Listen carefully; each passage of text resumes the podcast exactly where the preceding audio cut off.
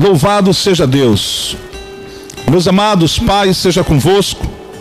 Gostaria de poder meditar com você uma palavra no dia de hoje, no livro de Neemias, capítulo 1, o versículo de 1 a 3. Neemias, capítulo 1, versículo de 1 a 3, que diz o seguinte: As palavras de Neemias, filho de Acalias, e sucedeu no mês de Quisleu, no ano vigésimo, estando eu em Suzã, a fortaleza. Que veio Anani, um de meus irmãos, ele e alguns de Judá, e perguntei-lhes pelos judeus que escaparam e que restaram do cativeiro e acerca de Jerusalém. E disseram-me, e disseram-me, os restantes que não foram levados para o cativeiro, lá na província estão em grande miséria e desprezo, e o muro de Jerusalém fendido e suas portas queimadas a fogo. Meus amados, Neemias estava vivendo um exílio, né, queridos, na Pérsia, na Babilônia antiga, e ele era copeiro do rei. E o copeiro ele tinha uma função muito importante. Ele tinha que provar a comida e a bebida que seria servida ao rei. Ele provava primeiramente para saber se tais comidas ou bebidas não estavam envenenadas. E se tivessem envenenadas, ele morreria primeiramente e o rei seria salvo. Detalhe: ele era um escravo e estava, queridos, servindo ao rei Artaxerxes, cuja nação tinha sido responsável pela destruição de Jerusalém, conforme o relatório aqui de Anani para Neemias. Neemias tinha todos os motivos para desejar a morte daquele rei, para querer o seu mal mas assim não o fez, porque era um servo de Deus. E mesmo servindo ao rei, queridos, ele servia com obediência. Mesmo talvez podendo, podendo ter, vir a ter algum tipo de ressentimento, de sentimento ruim dentro do seu coração, ele não deixava com que esses sentimentos o dominassem. Ele servia, sabe, com integridade, com honestidade, com retidão ao rei Artaxerxes. E ele ganhou, queridos, vamos dizer assim, crédito diante do rei. Mas agora ele recebe uma notícia que Jerusalém, a cidade santa, estava praticamente destruída, os muros estavam rachados, quebrados, fendidos, os portões estavam, tinham sido incendiados e o templo destruído. E o coração desse homem então é tomado de tristeza mas ao mesmo tempo que o seu coração é tomado de tristeza, ele começa a idealizar um projeto de vida, vamos dizer assim. Ele começa a se colocar à disposição de Deus para voltar para Jerusalém, para reconstruir a cidade e o templo. Eu começo a imaginar a oração de Neemias dizendo: Senhor, eu quero que o Senhor me dê condições para que eu possa restaurar, né? A cidade santa, para que eu possa restaurar os muros, o templo e devolver a dignidade, devolver a alegria para o seu povo, para o povo de Israel. Vale ressaltar, aqueles que um projeto de vida, ele não é feito visando a, o bem próprio apenas. É lógico que todo mundo que faz um projeto de vida, sabe, ele está pensando em si, na sua família, mas eu quero ressaltar que o seu projeto de vida ele precisa ser um pouco mais abrangente o projeto de vida que Deus se tornará participante é aquele no qual o nome do Senhor será glorificado. É aquele projeto, queridos, que pessoas serão alcançadas com esse projeto, pessoas serão abençoadas também com esse projeto. Neemias não idealizou um projeto apenas para si, mas idealizou um projeto para os restantes que estavam vivos e sofrendo ainda em Jerusalém. E todo projeto precisa começar, queridos, com a bênção de Deus. O versículo 4 diz que sucedeu que, ouvindo eu estas palavras, assentei-me e chorei e lamentei por alguns dias. Esse período foi o período em que Neemias começou a elaborar o seu projeto de vida, elaborar aquilo que ele queria fazer e que ele iria pedir ajuda de Deus para que esse projeto pudesse tornar-se realidade. E aí o final do versículo 4 diz: E estive jejuando e orando perante o Deus dos céus. Todo projeto, queridos, que nós cristãos devemos, queremos realizar, ele precisa começar com a bênção de Deus. Deus precisa estar no início para que tudo possa dar certo no final. E o que foi que Neemias fez? Neemias jejuou, Neemias orou perante o Deus dos céus, ou seja, na presença de Deus. Ele entrou, queridos, para pedir a direção de Deus de como esse projeto poderia ser executado. Deus ele quer ser participante do seu projeto de vida. Deus quer estar presente no seu projeto de vida. Você será o executor, mas Deus será um participante essencial, porque é Ele que providenciará recursos, Ele que é, irá providenciar os meios e, acima de tudo, é Ele que vai abrir a porta da oportunidade. Nunca se esqueça dessa frase. Sorte, queridos, não tem um conceito lógico, mas nós entendemos que a sorte é o encontro do conhecimento com a oportunidade. Uma vez, uma, uma gerente de uma empresa me ligou que precisava de um vendedor. E eu indiquei um irmão da nossa igreja que era bom vendedor. E ele foi admitido por aquela, por aquela senhora, a gerente daquela empresa. E ele fez um trabalho fantástico de vendas, captando novos clientes ali para a empresa. E essa gerente ela foi transferida para uma outra cidade. E o dono da empresa precisava de um novo gerente. E aí a oportunidade surgiu para o irmão da igreja porque ele tinha feito um trabalho fantástico com as vendas da empresa. E o gerente, o dono da empresa veio e falou: Olha, você vai ser o contratado, o novo gerente. E ele ficou feliz, ficou eufórico, mas em um determinado momento o gerente perguntou: Você tem nível superior? E ele falou: Não, eu tenho apenas o ensino médio, o segundo grau. E o dono da empresa falou: Infelizmente, eu não posso te contratar para ser gerente, porque na nossa empresa é norma os gerentes precisam ter nível superior. O que aconteceu? Deus providenciou a oportunidade, mas o irmão não tinha o conhecimento e a oportunidade foi embora.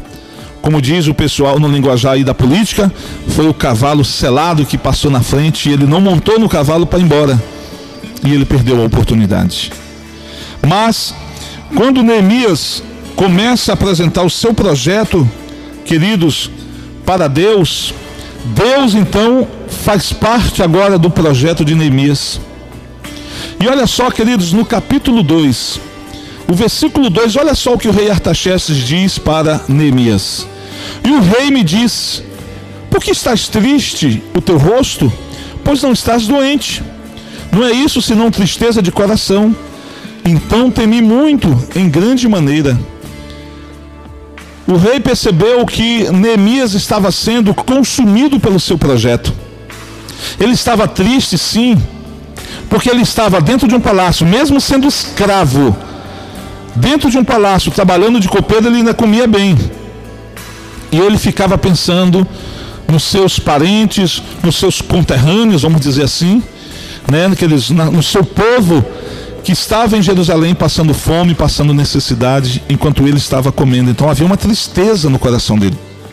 E ele temeu muito porque o rei percebeu essa tristeza e ele pensou que o rei poderia julgar essa tristeza, né, queridos, de uma forma errada. E o rei disse: Por que você está triste? Você não está doente. Isso deve ser tristeza de coração. O rei poderia imaginar, ele deve estar tá amargurado, ele deve estar tá chateado pelo que nós, a nossa nação fez contra o pai dele quem sabe ele não poderá tentar um mal contra nós.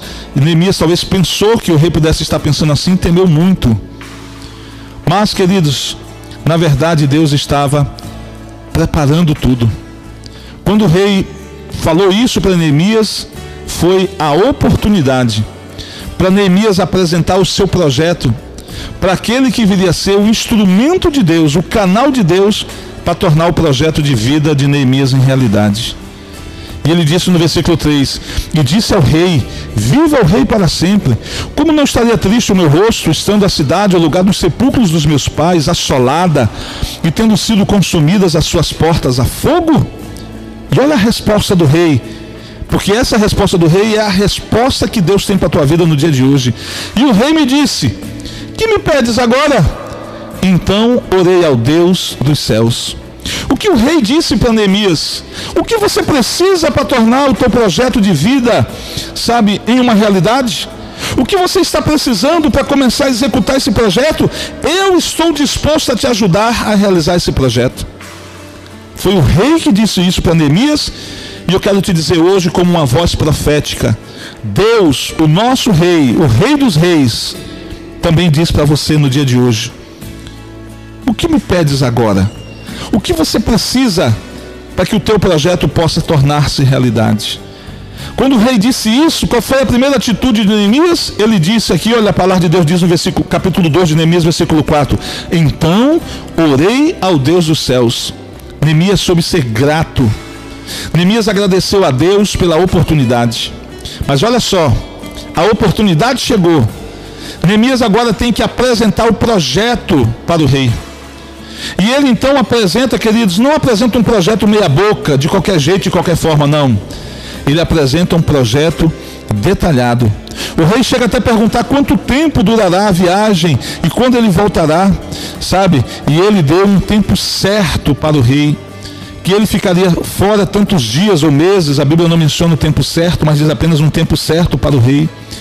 E não somente isso, ele disse para o rei: Eu vou precisar de madeira, eu vou precisar de, de pedras preciosas, eu vou precisar, queridos, é, de mão de obra, eu vou precisar que o Senhor me dê cartas, para que quando eu sair daqui da, do seu país em direção a Jerusalém, eu vou passar por outras nações, para que essas nações não me façam mal. Eu preciso de cartas do Senhor, sabe, me abrindo portas. Neemias apresentou o um projeto completo para o rei para que o rei pudesse saber exatamente o que Neemias queria fazer. Então Neemias tinha um projeto completo. Perceba, ele começa seu projeto apresentando para Deus. Coloca Deus participante do projeto. Deus cria uma oportunidade através do rei. Deus levanta o rei para providenciar os recursos para que o projeto de Neemias torne-se uma realidade. Eu quero deixar uma palavra para você ainda mais no dia de hoje.